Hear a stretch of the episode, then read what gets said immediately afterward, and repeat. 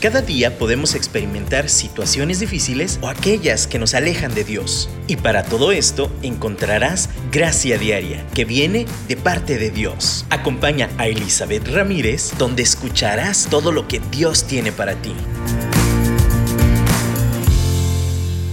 Hola, ¿qué tal? Bienvenidos a un programa más de Gracia Diaria.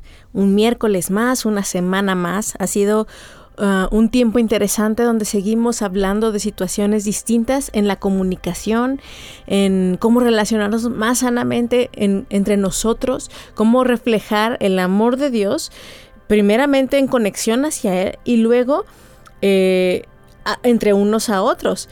Obviamente reconociendo que necesitamos trabajar en nuestro ser para poder entonces reflejar eh, una relación más sana, más efectiva con los demás. Eh, el programa pasado platicábamos sobre un elemento nocivo de la comunicación eh, que es el gaslighting. Es esa manera de tratar de...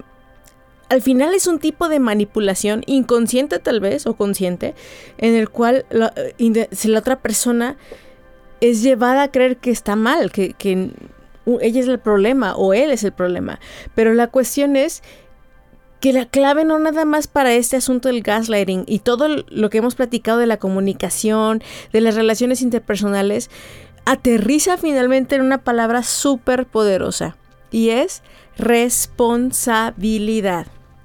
La responsabilidad es esta, este rasgo de carácter tan importante porque nos lleva a asumir lo que nos toca en vez de estar entregando culpas y llevando y trayendo información y, entonces cuando, cuando nos fijamos primero en nosotros, como al principio cuando, cuando nos enfocamos en lo que Dios quiere trabajar en nuestro carácter, entonces vamos a dejar de estar tratando de arreglar al mundo, arreglar a la otra persona, arreglar a la relación. Esto es importantísimo en la comunicación, en las relaciones interpersonales, la responsabilidad. Y hoy vamos a hablar un poquito acerca de esto. Hay algo que se llama, eh, bueno, así lo aprendí, tiene diferentes nombres, pero yo lo voy a nombrar así, el triángulo del drama. Y es una estrategia súper útil para ubicar patrones que seguimos perpetuando en las relaciones y nos hacen daño. Eh, ese triángulo del drama es algo muy mexicano.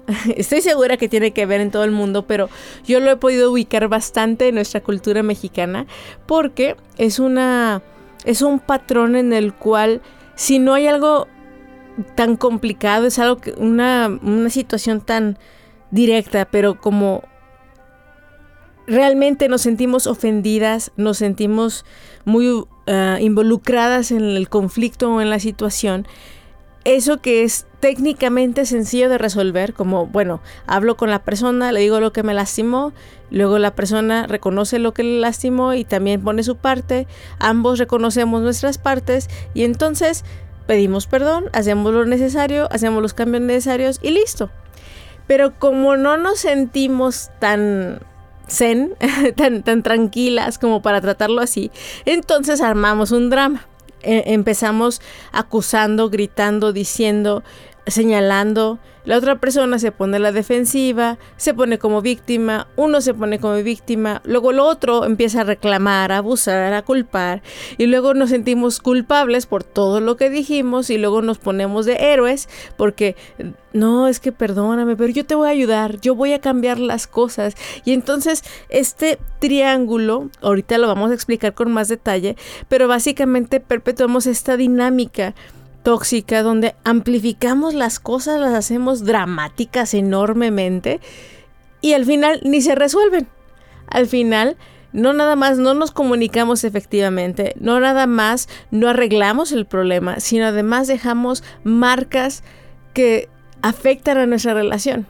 Marcas que se van acumulando y crean distancia, crean dolor, crean amargura, crean tantas situaciones complicadas que de verdad entonces se hacen como esta bola de nieve que empieza pequeñita pero luego va creciendo y no nada más es drama, ahora sí la complicamos realmente la situación. Entonces, comencemos también pensando cuál es el plan de Dios y el diseño para las relaciones interpersonales. Vamos a seguir en esta situación, en este tema, ¿por qué? Porque Al final, creo que es una de las situaciones en las cuales constantemente nos topamos con pared, tenemos conflictos, tenemos problemas y, tenemos y necesitamos la gracia de Dios para enfrentarlo. De verdad, el, tener nuestras emociones afectadas con respecto a alguien, el, ya hemos hablado del perdón, pero la necesidad de ubicar qué necesito hacer, qué necesito perdonar, qué necesito cambiar, es algo muy complicado a veces, pero quiero hoy recordarnos que Dios ha provisto esa gracia para poder enfrentar y sanar estas relaciones, para poder sanar nuestro corazón, para, como lo he repetido en varios programas anteriores, para sacar la basura que estorbe, volver a empezar o renovar o tal vez cambiar o transformar la relación que me interesa o que necesito transformar, ya sea de familia, ya sea de relación de pareja, ya sea de amistad, cualquiera que sea la relación. Si es algo que necesitamos luchar por él, pues necesitamos planchar las, las heridas, necesitamos tomar decisiones, necesitamos sacar la basura. Pero, como les dije al principio, la palabra es responsabilidad. Porque si yo quiero sacar la basura del otro, pero no saco la mía, es como dijo Jesús, es como ver la paja en el ojo del otro cuando yo no veo mi viga. Y, creo que Jesús fue muy claro al respecto, porque tendemos a ver fácilmente la viga de los demás. Hacemos un drama de la viga del ojo del, del otro y nosotros no nos fijamos en nuestra viga, en nuestro, en lo que tenemos nosotros saturado en nuestra vista. Entonces, ahora no estoy diciendo que siempre sea así. Eh, me refiero a que nosotros seamos los que estemos mal y el otro no esté tan mal. No, no, no. O sea, el, el ejemplo y la parábola de Jesús se refería precisamente a la actitud del corazón, de no ser humildes y de estar ubicando el juicio hacia la otra persona, cuando realmente yo no me pongo a ver qué puedo hacer yo, cómo puedo yo cambiar mi corazón, cómo puedo yo alinearme a la voluntad de Dios y, a sus estándares antes de que yo esté exigiendo los estándares en los demás. Entonces, retomando la palabra de Dios, retomando a Jesús, retomando eh, todo lo que en realidad en la Biblia está, es una responsabilidad personal aún cuando vemos en la escritura que Dios le habla al pueblo de Israel, no está diciendo, ay, sí, bueno, los pueblos vecinos fueron muy malos, por eso te doy chance. No, la verdad es que Dios le sigue exigiendo al pueblo de Israel esa fidelidad, le seguía exigiendo esa honra, le seguía exigiendo que ellos cambiaran sus caminos, sin importar que los pueblos vecinos fueran bullies o que los pueblos vecinos estuvieran ahí encima de ellos o que fuera muy difícil correr de su tierra prometida a los que ya Dios ya les había dicho que los corrieran. Al final Dios hizo responsable al pueblo de Israel cada quien necesitamos tomar esa responsabilidad y ponernos a cuentas con Dios. Cualquiera que sea la relación, les estaba platicando del gaslighting la semana pasada y, y, fíjense, platicando de este tema, estudiándolo y todo, me di cuenta que yo misma perpetuaba esa dinámica con otras personas. Me daba mucho coraje cuando lo veía hacia los demás. Eso de que pues te hagan a un lado, te ignoren, te hagan sentir que tú estás loca o que tú eres la equivocada eh, o que ay, no es tan importante lo que tú tengas que decir. Todo lo que platicamos la vez pasada, si no lo han escuchado, tienen la oportunidad de, de verlo, oírlo por Spotify o por los podcasts de aquí de Dun Radio. Se ha tardado un poquito en, actualizar, ha habido mucho trabajo, pero no se preocupen, llegarán. Yo les aviso cuando ya estén listos, pero de que estarán disponibles, estarán disponibles para ustedes y podrán escuchar programas sobre gaslighting, que es, si se preguntan qué es, esa sensación, como les dije, de que tú estás mal y que tú eres el problema.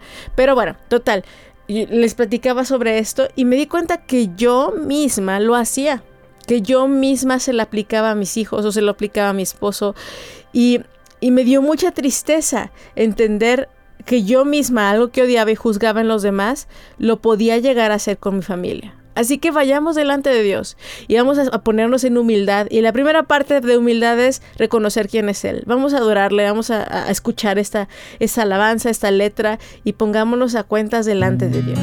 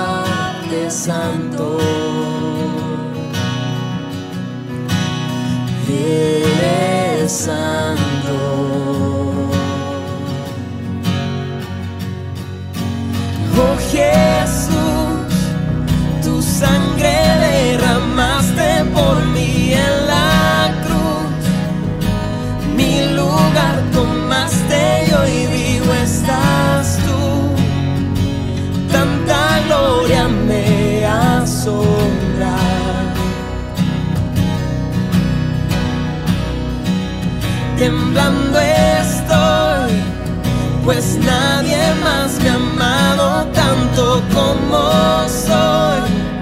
Ante tu gracia caigo.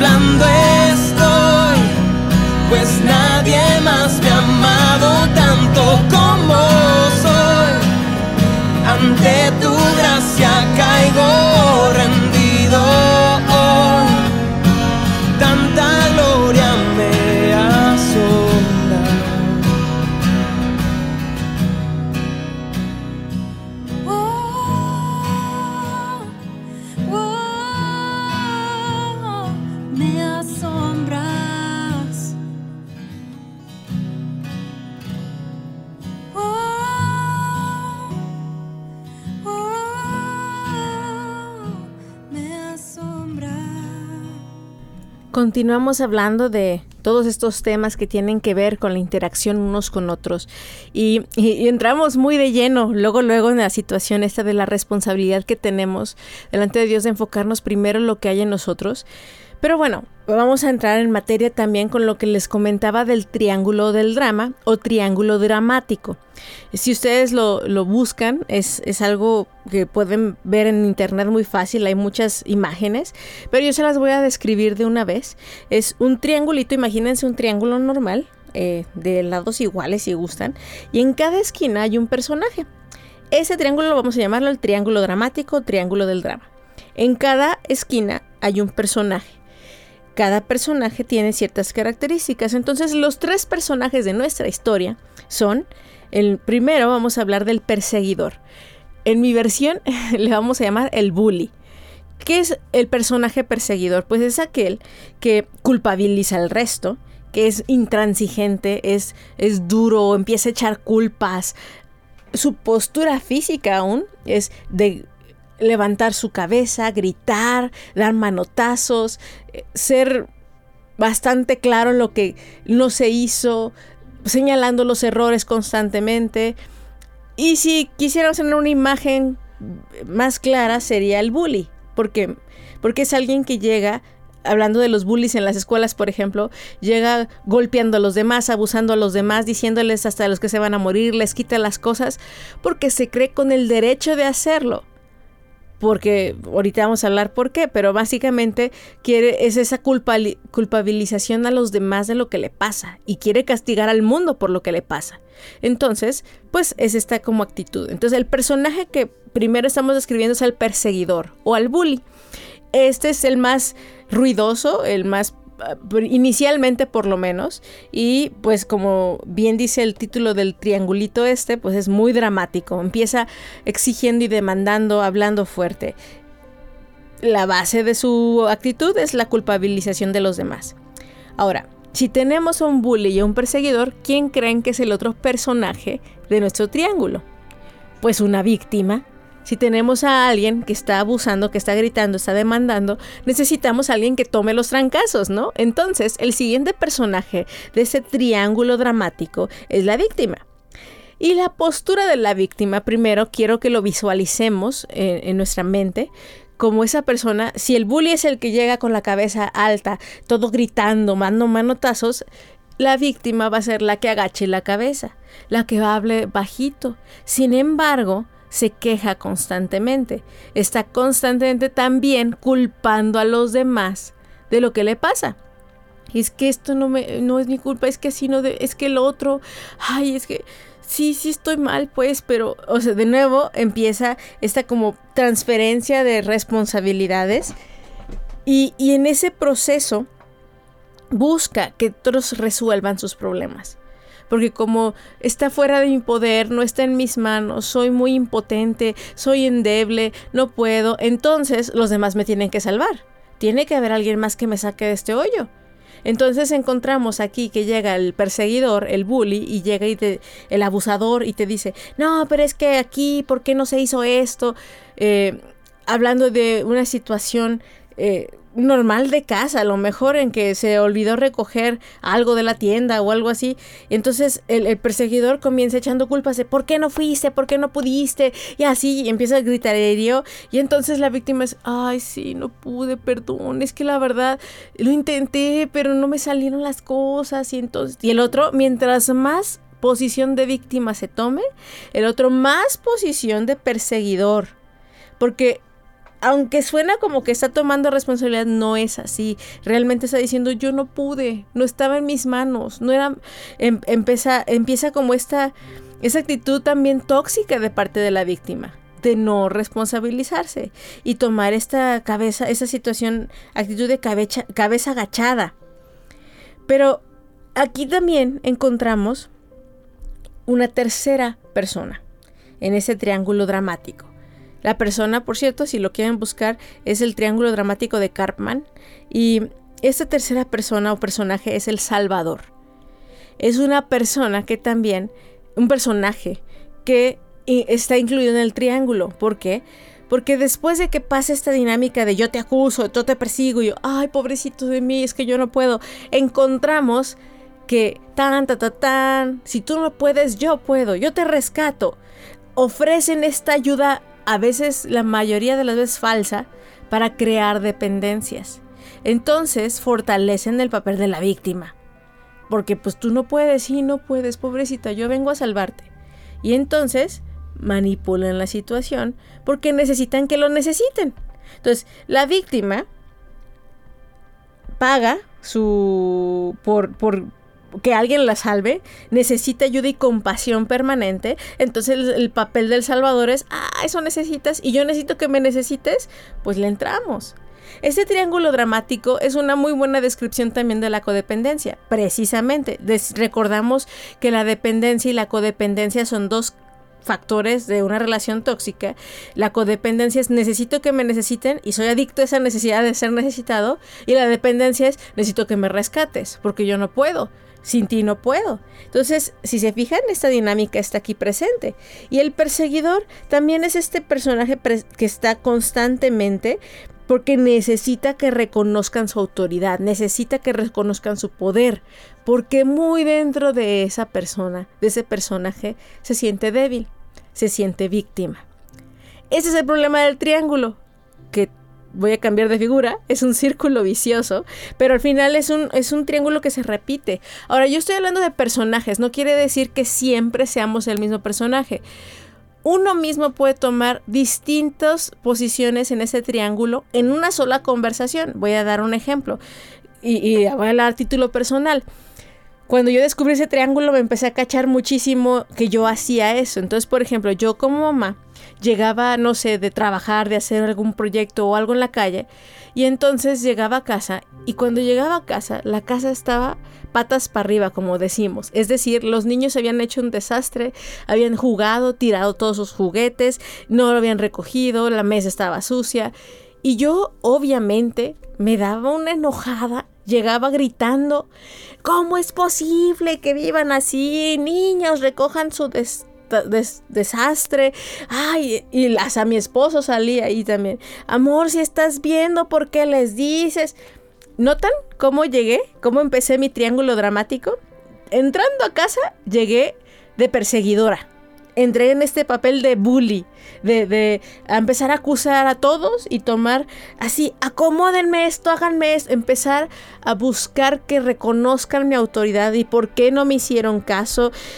Empecé con esta actitud dramática, eh, armando un drama de algo que no tenía que haber necesariamente sido así. Entonces, pues e, en este mismo papel, pues ya yo llegué ahí de perseguidora. ¿Ustedes cómo creen que entonces los niños bajan? Todos azorrillados, ¿no? Así de, ay, sí, mamá, es que no pude, es que mi hermano, es que sí. ¿Cómo no pasa eso, verdad? Los hijos luego, luego echándose la culpa uno a los otros. Ay, mami, es que me, es que no me distraje y así. Eh, de nuevo, no asumiendo su responsabilidad, bajando la cabeza, sintiéndose miserables porque es que no puedo y tomando esa postura de víctimas. Ahora, yo les estoy enseñando y perpetuando su postura de víctimas, porque ¿cuál creen que es el siguiente personaje que entra en escena? Yo me siento mal, porque me doy cuenta que se me pasó la mano en gritar. Entonces, como me siento mal y culpable porque se me pasó la mano, los niños hicieron su labor en también manipular con su carita de angelitos que no pudieran hacer nada ni romper un plato. Y entonces entra el personaje salvador. Y les digo, ay hijos, ya, Perdóneme por haber entrado gritándoles, pero ya ven, me gustaría que hicieran las cosas, pero yo lo hago. Ya, váyanse a jugar, yo recojo. ¿Se dan cuenta cómo yo terminé haciendo las cosas? Como yo terminé rescatándolos de mi propia agresión? Como yo terminé haciendo lo que ellos tenían que haber hecho de todos modos? Este triángulo dramático lo originé yo, no, hizo cambios, no, no hizo que ellos aprendieran su lección. Yo terminé perpetuando ese problema de que no obedezcan o hagan lo que tenían que hacer cuando las reglas ya se habían explicado. ¿Se fijan cómo en el triángulo dramático nadie gana? Solo armamos un drama, todo mundo huye de sus responsabilidades, perpetuamos codependencias. Es un un triángulo tóxico por, lo, por donde lo veamos, y bien como yo puedo pasar de ser perseguidor a ser salvador y hasta víctima, porque desde la entrada es yo me siento víctima de que yo hago todo, llego cansada, nadie me ayuda, y como yo me siento víctima, me siento con la autoridad de perseguir a todos, y por eso reacciono así. Ahora, esto suena complicado, eh, al mismo tiempo suena fácil de identificar, pero es complicado romperlo. Sí que necesitamos la gracia de Dios para romperlo. Y yo les invito a que tomemos unos minutos para reflexionar cómo hemos aplicado esto en nuestra vida, cómo nos hemos metido en estos dramas hasta con nuestros hijos y nos pongamos a cuentas con Dios.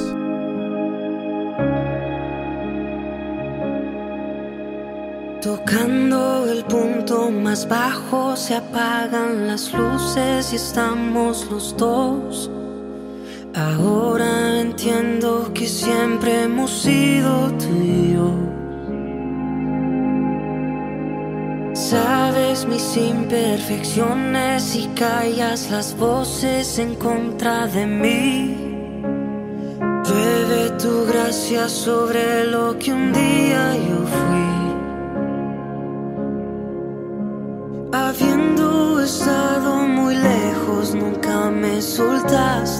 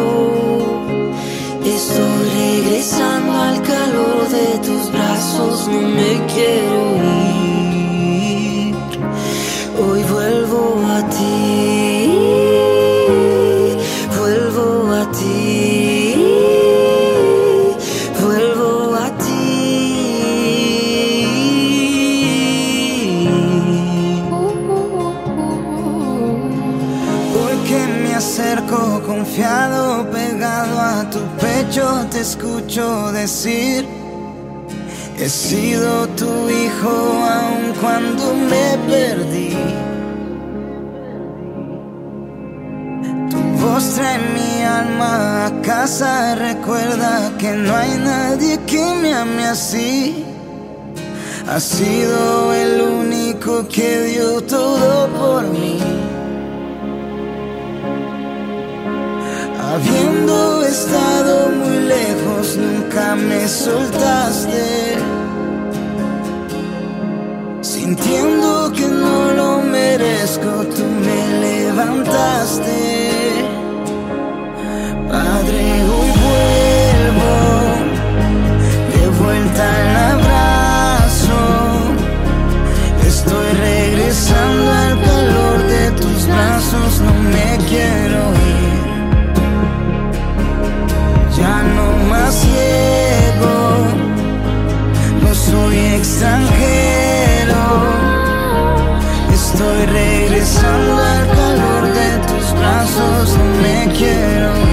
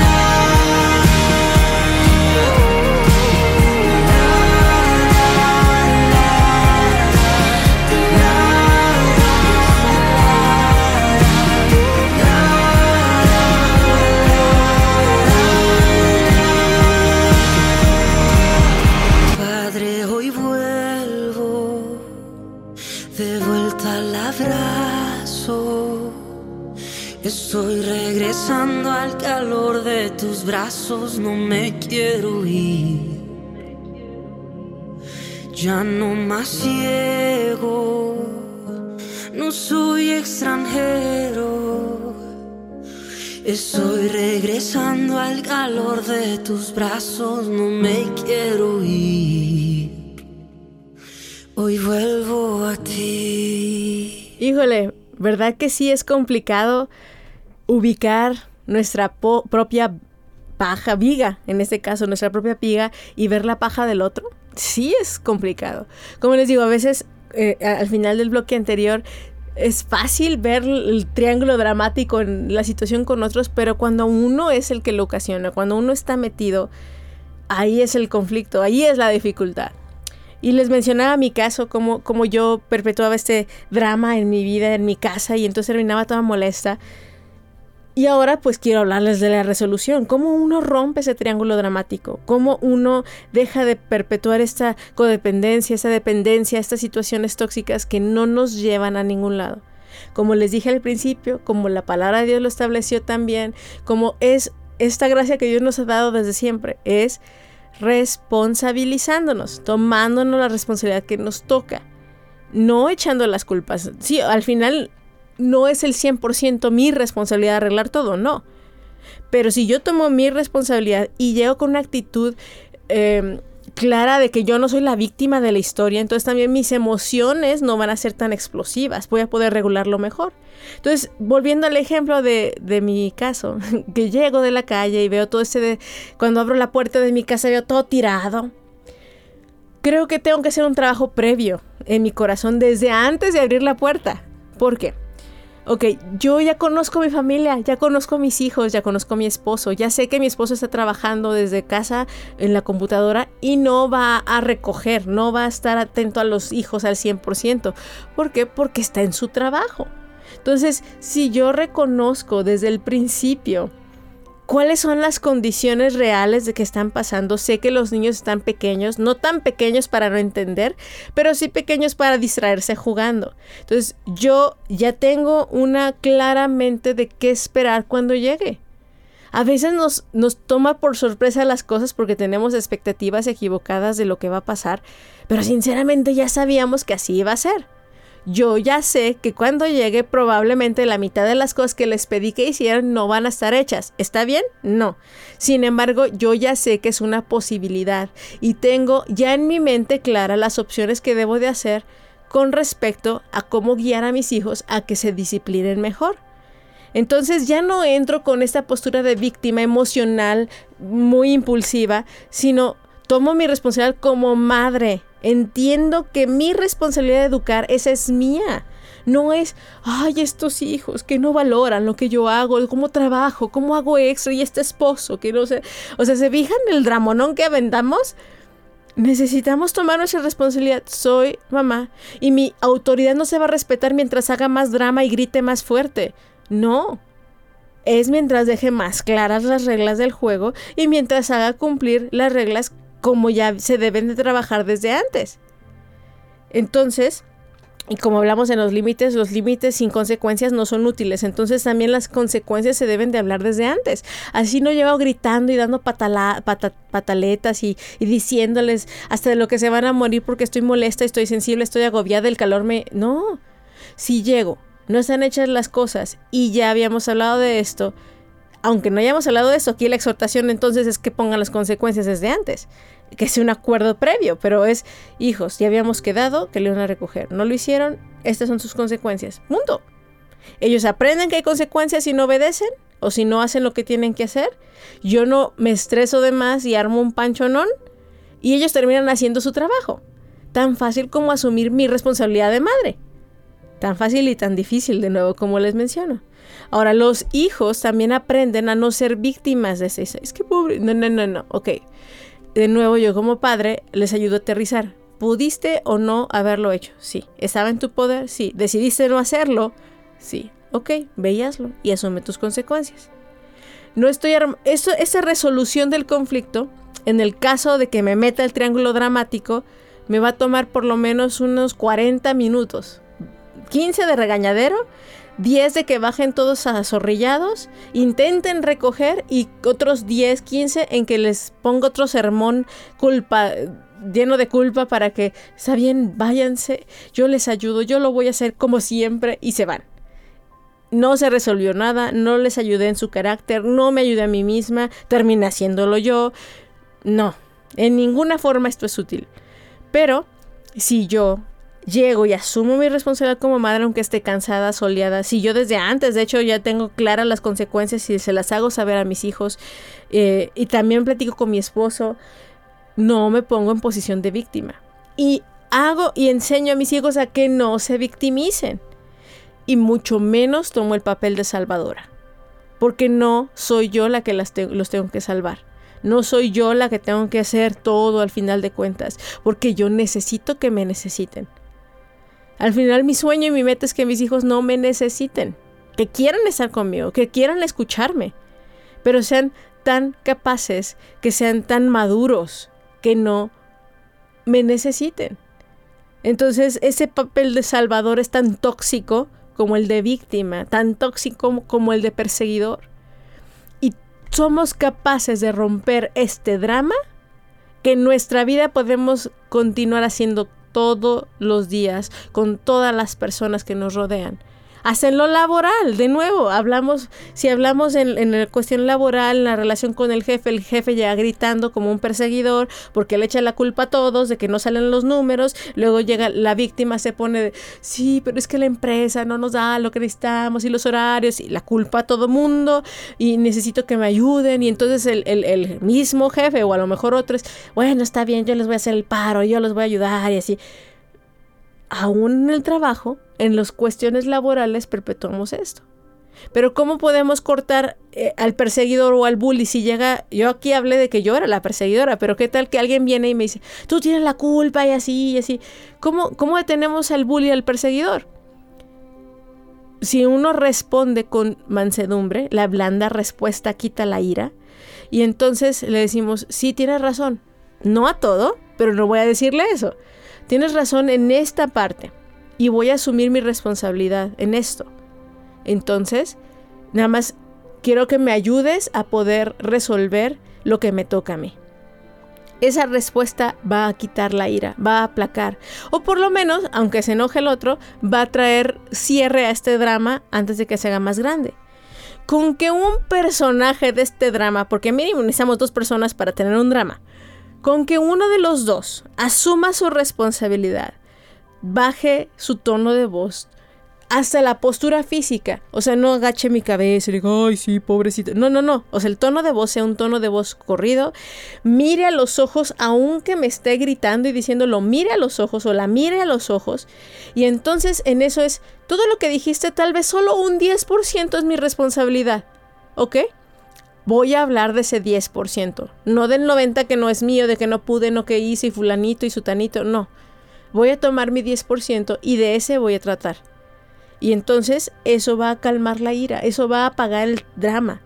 Y entonces en el momento que alguien tal vez llegue de Salvador y diga, no, pero yo te voy a salvar y yo, no, es que yo asumo, yo puedo hacerlo. Ahora sí necesito cambios a lo mejor en la cuestión laboral, pero mi responsabilidad es poner la queja o haber avisado a tiempo que no tengo el material. Ahora, si todo está en orden y yo hice lo que tenía que hacer, entonces de nuevo con una actitud física y una postura saludable, que mire a los ojos con un tono normal, firme, entonces pueda decir, esto y esto sucedió, tienes razón, no estuvo a tiempo, lo voy a intentar o lo haré de una forma distinta la próxima vez. Gracias. Listo. En vez de justificarnos, de decir, de echar la culpa a los demás, o en vez de recibir la ayuda, ay, sí, ayúdame, hazme el paro, perdóname, líbrame. No, pues tampoco. O sea, ahora sí, sí, no es que no nos hagan paros, es que también la postura de sálvame y rescátame, y la actitud del otro de yo te rescato, y la, la cuestión esta perseguidora también de acusar a todos y yo no tengo la culpa de nada. Necesitamos romper estos patrones, este entrenamiento que el mundo nos da. Ustedes creen, el enemigo, en este caso lo llamamos Satanás, está que brinca de gusto porque no tomamos nuestra responsabilidad. Porque si no la tomamos, entonces no vamos a cambiar. Y si no cambiamos nosotros, perpetuamos también la relación con los demás.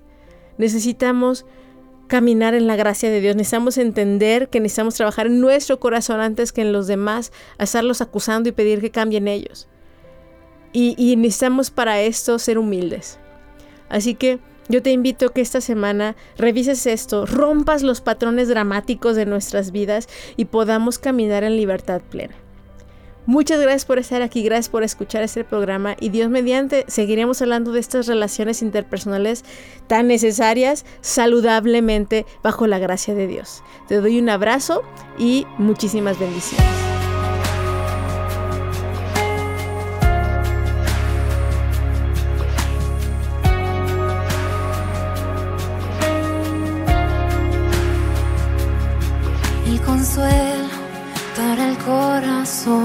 Que llora. El aliento cuando ya no queda más. La esperanza del futuro que se acerca. La confianza de que todo pasará. El consuelo para el corazón que llora. El aliento cuando ya no queda más. Esperanza, el futuro que se acerca. La confianza de que todo